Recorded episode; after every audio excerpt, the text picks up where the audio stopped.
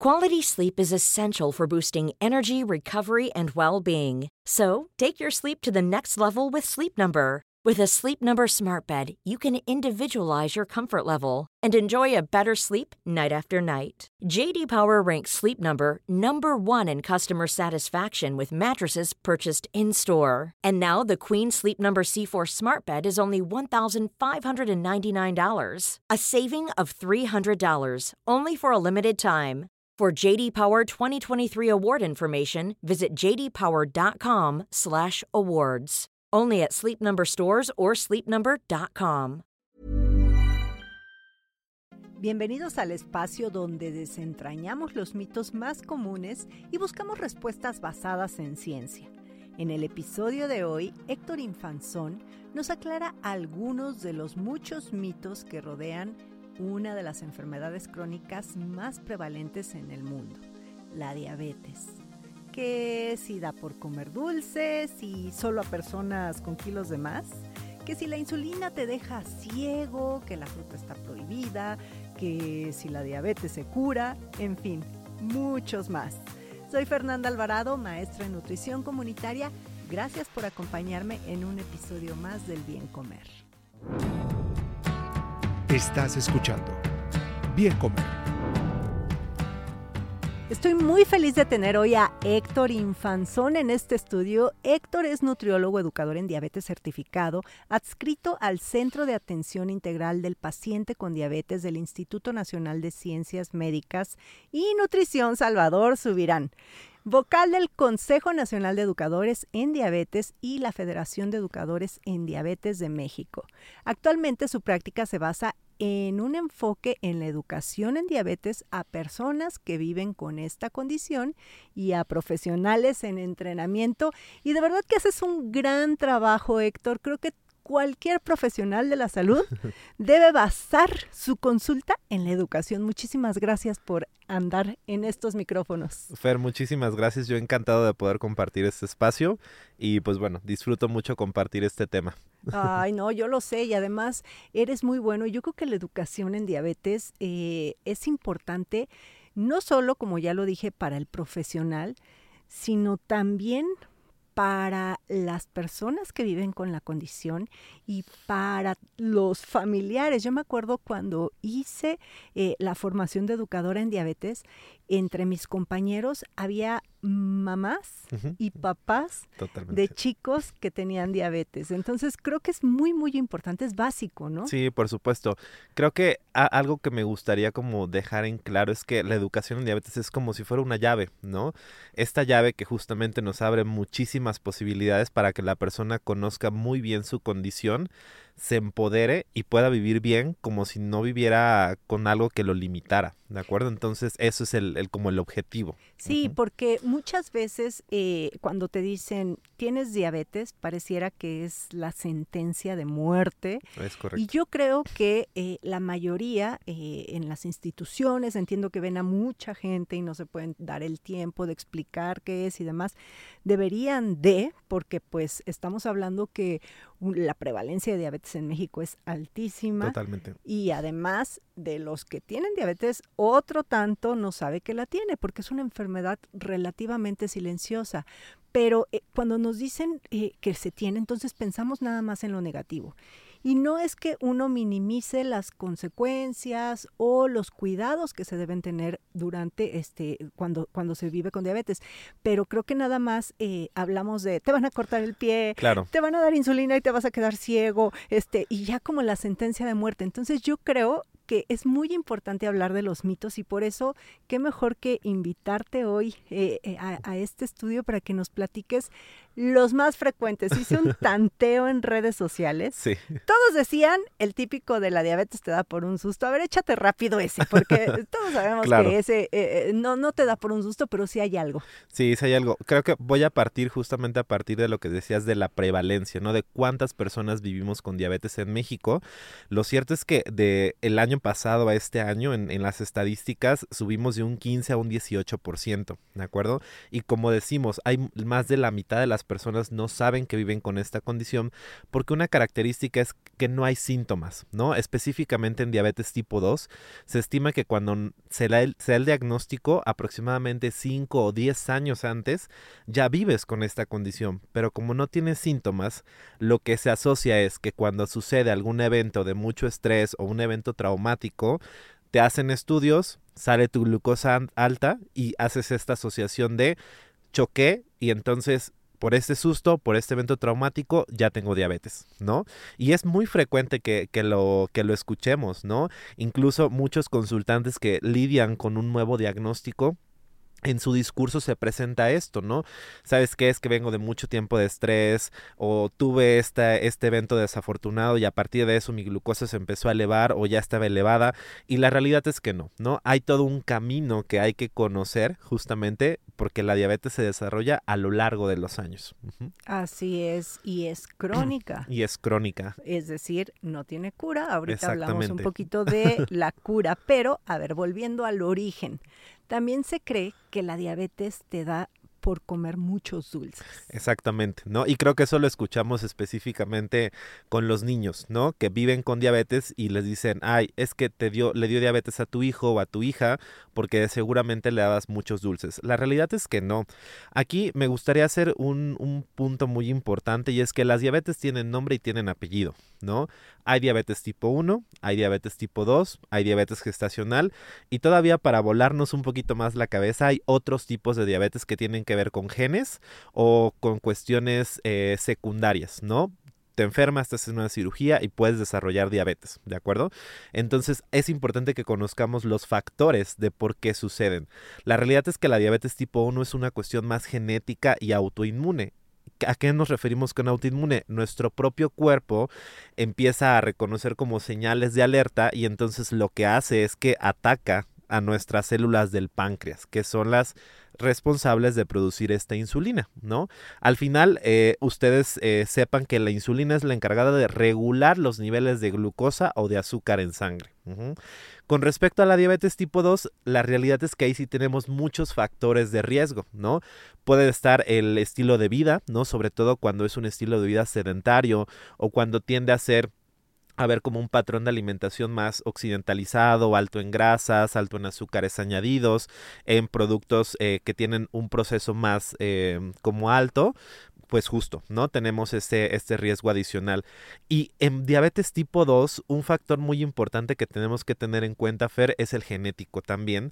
Por ser mexicanos y por ser latinos, se ha identificado que ahí hay un gen que espera el momento ideal para expresarse y entonces desarrollar diabetes tipo 2. Y nosotros le andamos ahí picando a todos esos factores de riesgo, ¿no? Sí. Que, que, son los que nos acabas de mencionar.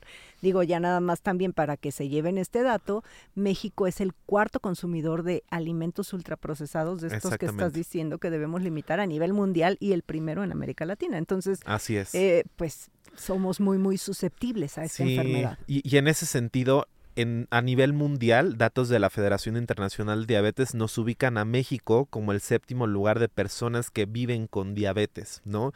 Y de el total de personas que viven con diabetes, justo se estima hoy en día que aproximadamente entre 90 y 95% es de diabetes tipo 2.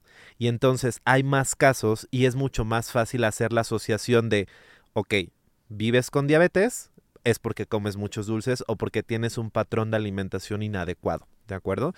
Algo muy importante en, en México, y creo que es, es oportunidad para decirlo, es que si tenemos factores de riesgo que es circunferencia de cintura mayor 80 en mujeres, hombres en 90, eh, tal vez este estilo de vida sedentario, nuestros papás o mamás tienen diabetes, a partir de los 35 años es importante que empecemos a hacer estudios eh, como de rutina, ¿de acuerdo? Para que no nos gane el susto. Exactamente. Oye, ahorita a ver, que lo acabas de, de hacer mención.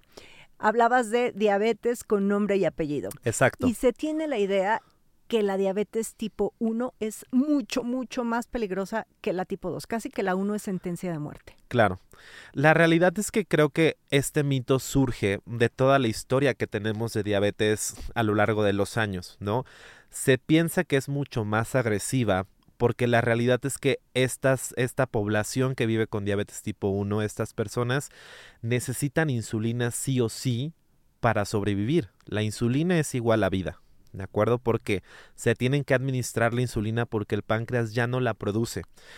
Y es de pronto todo un reto porque hay muchos factores que se tienen que considerar. Entonces, no es que sea más agresiva y que sea más peligrosa, sino que el manejo o el tratamiento implica muchos otros eh, factores más.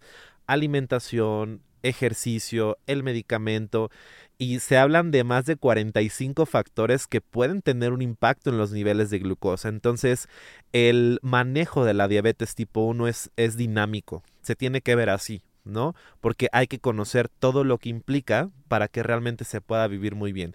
Y créanme que en ese sentido yo conozco muchas personas que son muy queridas, que viven con diabetes tipo 1 eh, y que viven bien.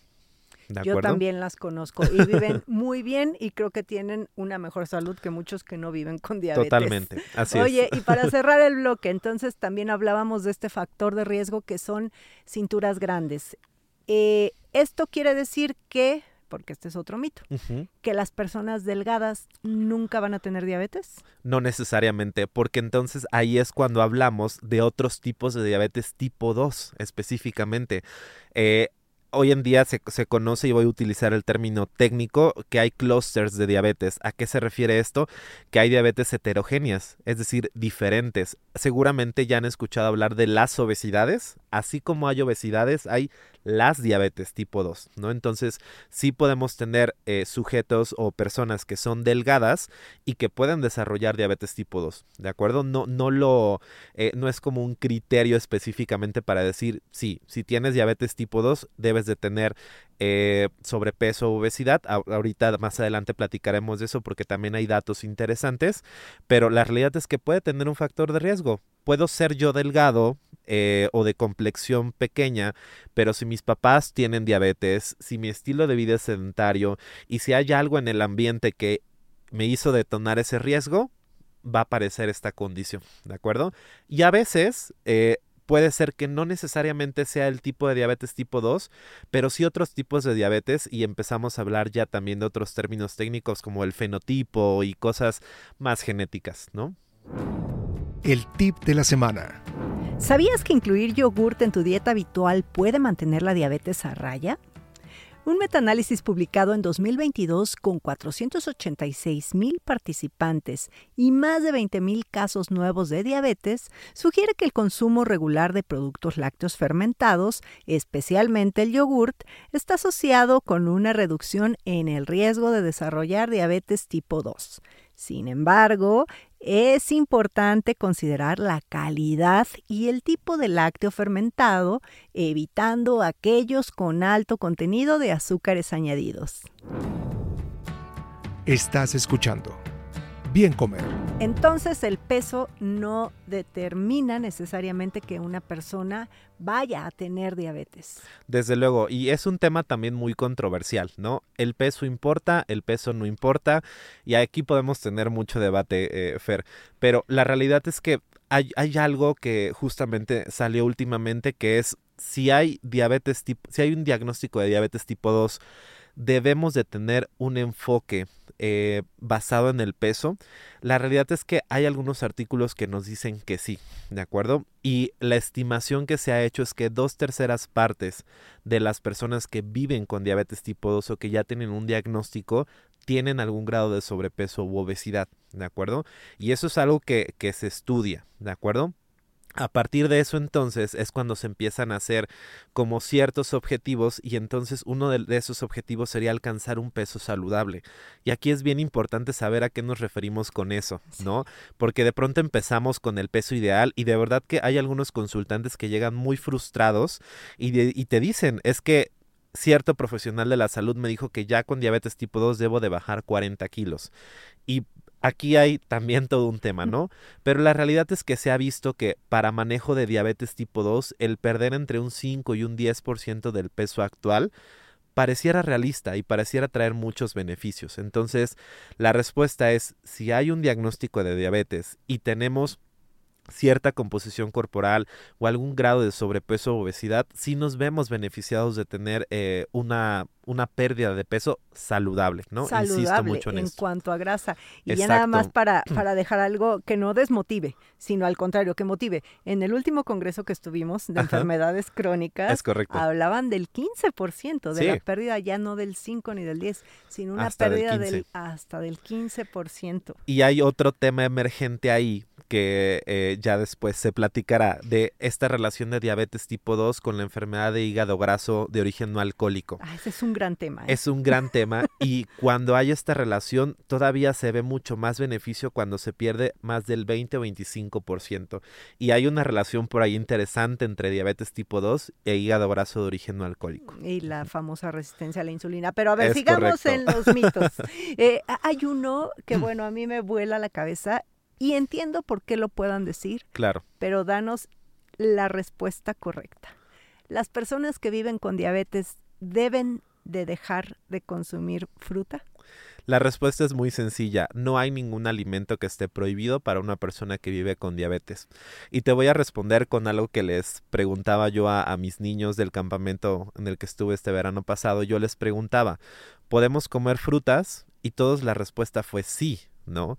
Pero este mito surge de realmente los tipos de azúcares que puedan tener algunos alimentos, ¿no? Mm.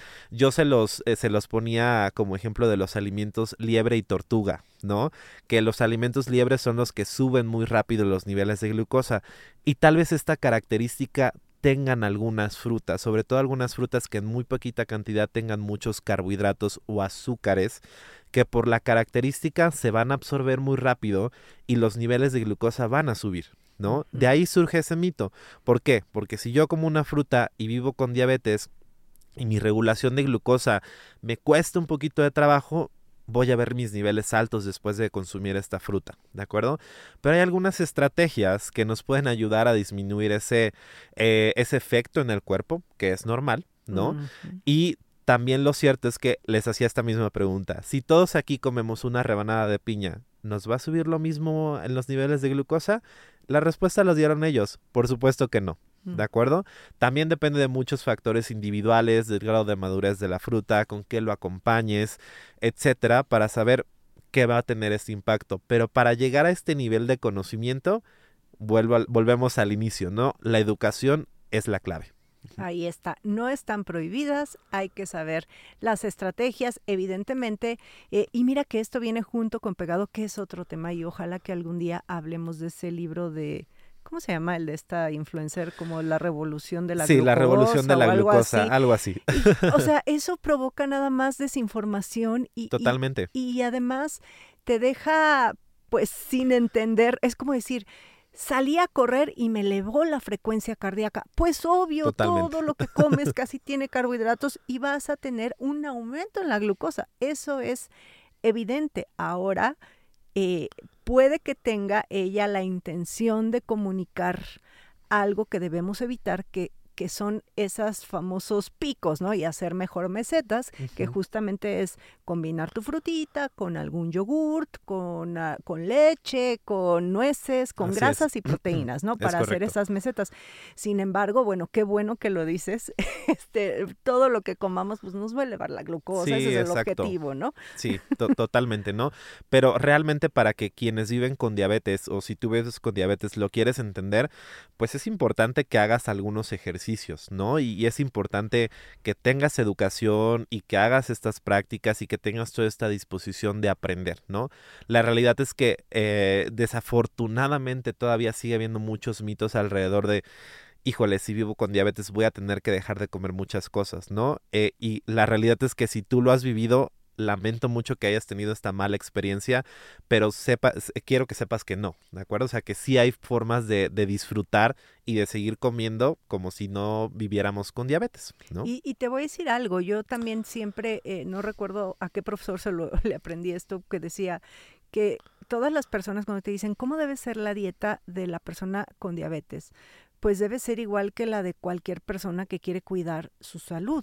Totalmente. O sea, es exactamente lo mismo. que vas a evitar? Pues ya sabemos, ultraprocesados, harinas refinadas, que vas a aumentar alimentos vegetales, proteínas de buena calidad. Entonces creo que ahí es más bien eh, entender la enfermedad y mantener un control de la misma para poder comer en ciertas proporciones todos los alimentos. Es correcto. Y ahorita que, usaste como esta, esta palabra, y, por eso usaba este concepto como manejo dinámico, mm. porque la alimentación puede ser que no sea igual todos los días, ¿no?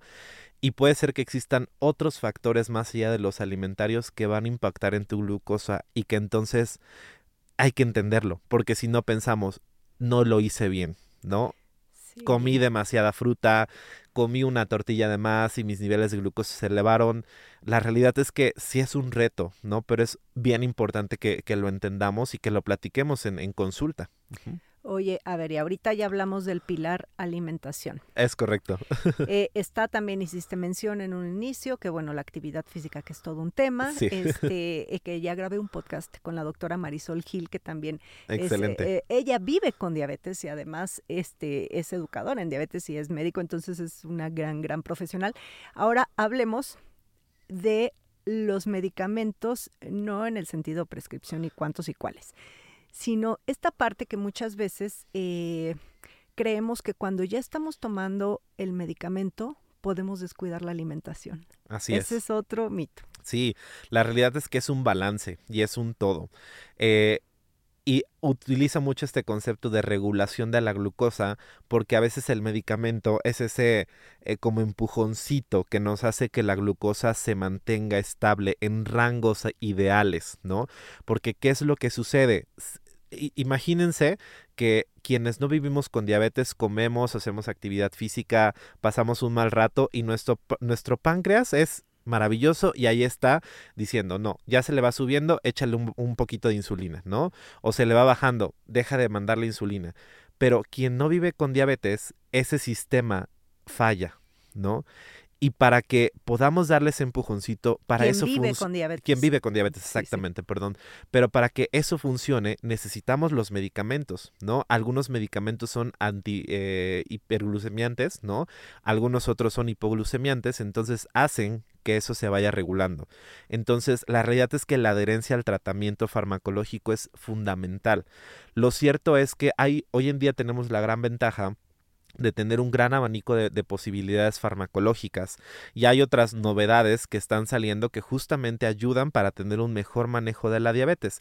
La realidad es que en ese sentido, si bien no vamos a hablar de prescripción, pero sí el platicar con nuestro médico, con nuestro endocrinólogo internista, nos ayuda a visualizar esas opciones y saber cuál va a ser la mejor. ¿De acuerdo? Y para las estrategias de, adherencia, la realidad es que para eso también funciona como la educación, ¿no? Muchísimo. ¿En qué momento vas a tomar el medicamento? Oye, se te está olvidando, ¿qué te parece si utilizamos alarmas o una aplicación para acordarte de tus horarios? Oye, te tienes que aplicar este medicamento que es inyectable. Nunca me he inyectado, le tengo miedo a las inyecciones, ¿cómo lo hago? Ayúdame, acompáñame en este proceso. Entonces, la realidad es que yo visualizo este tema de los medicamentos y la diabetes como que van en la misma línea, ¿no? Y la tecnología cada vez está más avanzada. Yo, eh, mi prima, hermana, casi hermana, vive con diabetes tipo 1, es de mi edad. Entonces, yo recuerdo que cuando ella era chiquita y tuvo diabetes a los 11 años, claro. bueno, el, el pronóstico era de, pues, quién sabe, casi que si llegues a los 30, ¿no? Porque, porque no había tanta tecnología. Evidentemente, y, y afortunadamente ahí sigue porque hay mucha tecnología, pero hago esta mención porque eh, había muchos mitos relacionados con la insulina. Obviamente un paciente con diabetes tipo 1 sí o sí tiene que administrarse insulina. Y la insulina de hace 30 años, 35 años, no es la insulina que es hoy. Y aún así, esa insulina de hace 35 años ni la dejó ciega, ni la mató, ni nada de eso. Por el contrario, gracias a esa insulina sigue viva. Entonces, este mito de que la insulina nos deja ciegos. Totalmente falso, ¿de acuerdo? ¿Qué es lo que sucede? Normalmente cuando se prescribe insulina, es porque los niveles de glucosa están muy elevados, es decir, venimos tal vez de un descontrol eh, metabólico, que así lo denominamos. En la tipo 2, ¿no? En, la tipo 2, ¿no? Específicamente, venimos de un descontrol metabólico y entonces ahí sí es el momento de dar insulina, independientemente que tengas un año de diagnóstico 10, 15, depende mucho de tus condiciones. Entonces se prescribe ese medicamento, ¿no? Esta insulina. Y el por qué dejas ciego es porque desafortunadamente si no se utiliza tiempo, ya empiezan a haber complicaciones. Yo se los explico a, ustedes los consultantes como que la diabetes nos puede incrementar riesgo de desarrollar eh, complicaciones en los ojos, en la boca, en el corazón, en los riñones e incluso en las extremidades. Y entonces, con los vasitos más pequeños de nuestros ojos de la vista, se empiezan a ver afectados, baja la visión y entonces se hace esta asociación de me dejaron insulina, me voy a quedar ciego. ¿no? Y, la, y concuerdo contigo, ¿no? Justo ayer platicaba con, con, un grupo de educadores en diabetes que la insulina ha tenido demasiada evolución. Las primeras insulinas eran bovinas, después tuvimos insulinas humanas, empezamos a tener análogos de insulina y hoy en día tenemos insulinas ultra rápidas que empiezan a actuar a los 5 o 10 minutitos después de que nos las administramos, ¿de acuerdo? Y eso es maravilloso, porque entonces eso permite que tengas mejor calidad de vida y que puedas manejar eh, mejor tu condición, ¿no? Independientemente, diabetes tipo 1, diabetes tipo 2, la insulina es una excelente opción para el manejo de, esos tipos de diabetes. Sí, no le tengan miedo, porque de verdad, que no administrarla si te la están prescribiendo significa que entonces sí vas a tener complicaciones de muchos tipos. Y volvemos a lo mismo, para que sea exitosa la administración de la insulina debes de conocer qué dispositivos hay y debes de tener una buena técnica, porque si no, incluso el que tú te la apliques inadecuadamente puede ocasionarte dolor y entonces empieza este círculo vicioso de la insulina no funciona, es una mala opción, no es para mí. ¿No? Sí, ahí, ahí, está ese y también con la metformina, tampoco crean ahí el mito de que si tomas metformina vas a bajar de peso, entonces incluso se la andan tomando personas que ni siquiera la necesitan. ¿no? Así es, sí, es correcto. y, y no, o sea, sí es importante que conozcamos ventajas y desventajas de todos los medicamentos. Derribando mitos. Las personas con diabetes no pueden hacer ejercicio. Falso. Por el contrario, uno de los pilares en el cuidado de la diabetes es la actividad física. Movernos puede ayudar a mejorar el control de la glucosa en sangre, favorecer la sensibilidad a la insulina y reducir factores de riesgo como la presión arterial alta, el colesterol elevado y el sobrepeso. Muy importante, debes consultar a un profesional de la salud antes de comenzar cualquier plan de entrenamiento. Estás escuchando bien comer. Héctor, y para terminar, ¿la diabetes se cura? La realidad es que no, no se cura. Lo dijimos al inicio, la diabetes es una condición crónica, no se cura, pero se puede manejar. Eso es bien importante que lo sepamos. ¿Por qué existe este mito? Porque la realidad, Fer, es que últimamente ha surgido algo que se llama remisión de diabetes tipo 2 específicamente, ¿no? donde se ha visto que si se diagnostica en una etapa temprana de la diabetes tipo 2, si se tiene una intervención intensiva con medicamentos, actividad física, estilo de vida, los niveles de glucosa regresan a ser eh, normales como de una persona que no vive con diabetes y ahí, si se retira el medicamento y se mantienen metas, ahí se puede hablar de una remisión de diabetes tipo 2, ¿de acuerdo? Pero es sumamente, la, línea es muy delgada y es bien importante que no confundamos cura con remisión, ¿de acuerdo? Y la realidad es que la mejor forma de saber si eso se puede hacer o si estamos eh, a tiempo de hacer esto es acudiendo con un profesional de la salud, con un médico, con un endocrinólogo que nos pueda hacer el ajuste de nuestro manejo de diabetes y ver si justamente podemos lograr esto. O con un gran educador, digo, de la mano. Exacto. En diabetes como tú, que además eres nutriólogo, educador en diabetes y, bueno, trabajas con endocrinólogos, con el diabetólogo, con distintos profesionales y pues de la mano, incluso hasta con, con coaches, ¿no? De ejercicio. Exactamente, con salud mental. Todo, todo de la mano, ahí van y pues, ¿dónde te pueden encontrar? Porque das consulta. Sí, por supuesto. Me pueden encontrar en Facebook Facebook como nutriólogo Héctor Infanzón, también en Instagram como nutriólogo Héctor Infanzón. Eh, mi correo es ng.héctorinfanzón.gmail.com eh, Ya sea que vivas con diabetes o que seas un profesional de la salud que te gustaría conocer de estos temas, eh, escríbeme, yo estoy a tus órdenes y siempre me gusta compartir de estos temas. y pues Fer, muy muy feliz de poder compartir este tema y este espacio contigo. Ay, no, la agradecida soy yo y de verdad síganlo y si no, pues a mí si no anotaron ahí yo les doy su, siempre te ando mandando ahí a todas las personas porque eres un gran, gran educador en diabetes. Y pues bueno, ya saben que a mí me encuentran en todas las redes como Bien Comer. Gracias, Héctor. Muchísimas gracias, Fer.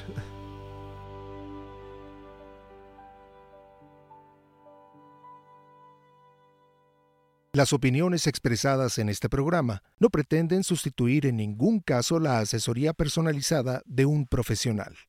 Tanto la conductora como Exile Content quedan exentos de responsabilidad por la manera en que se utilice la información aquí proporcionada.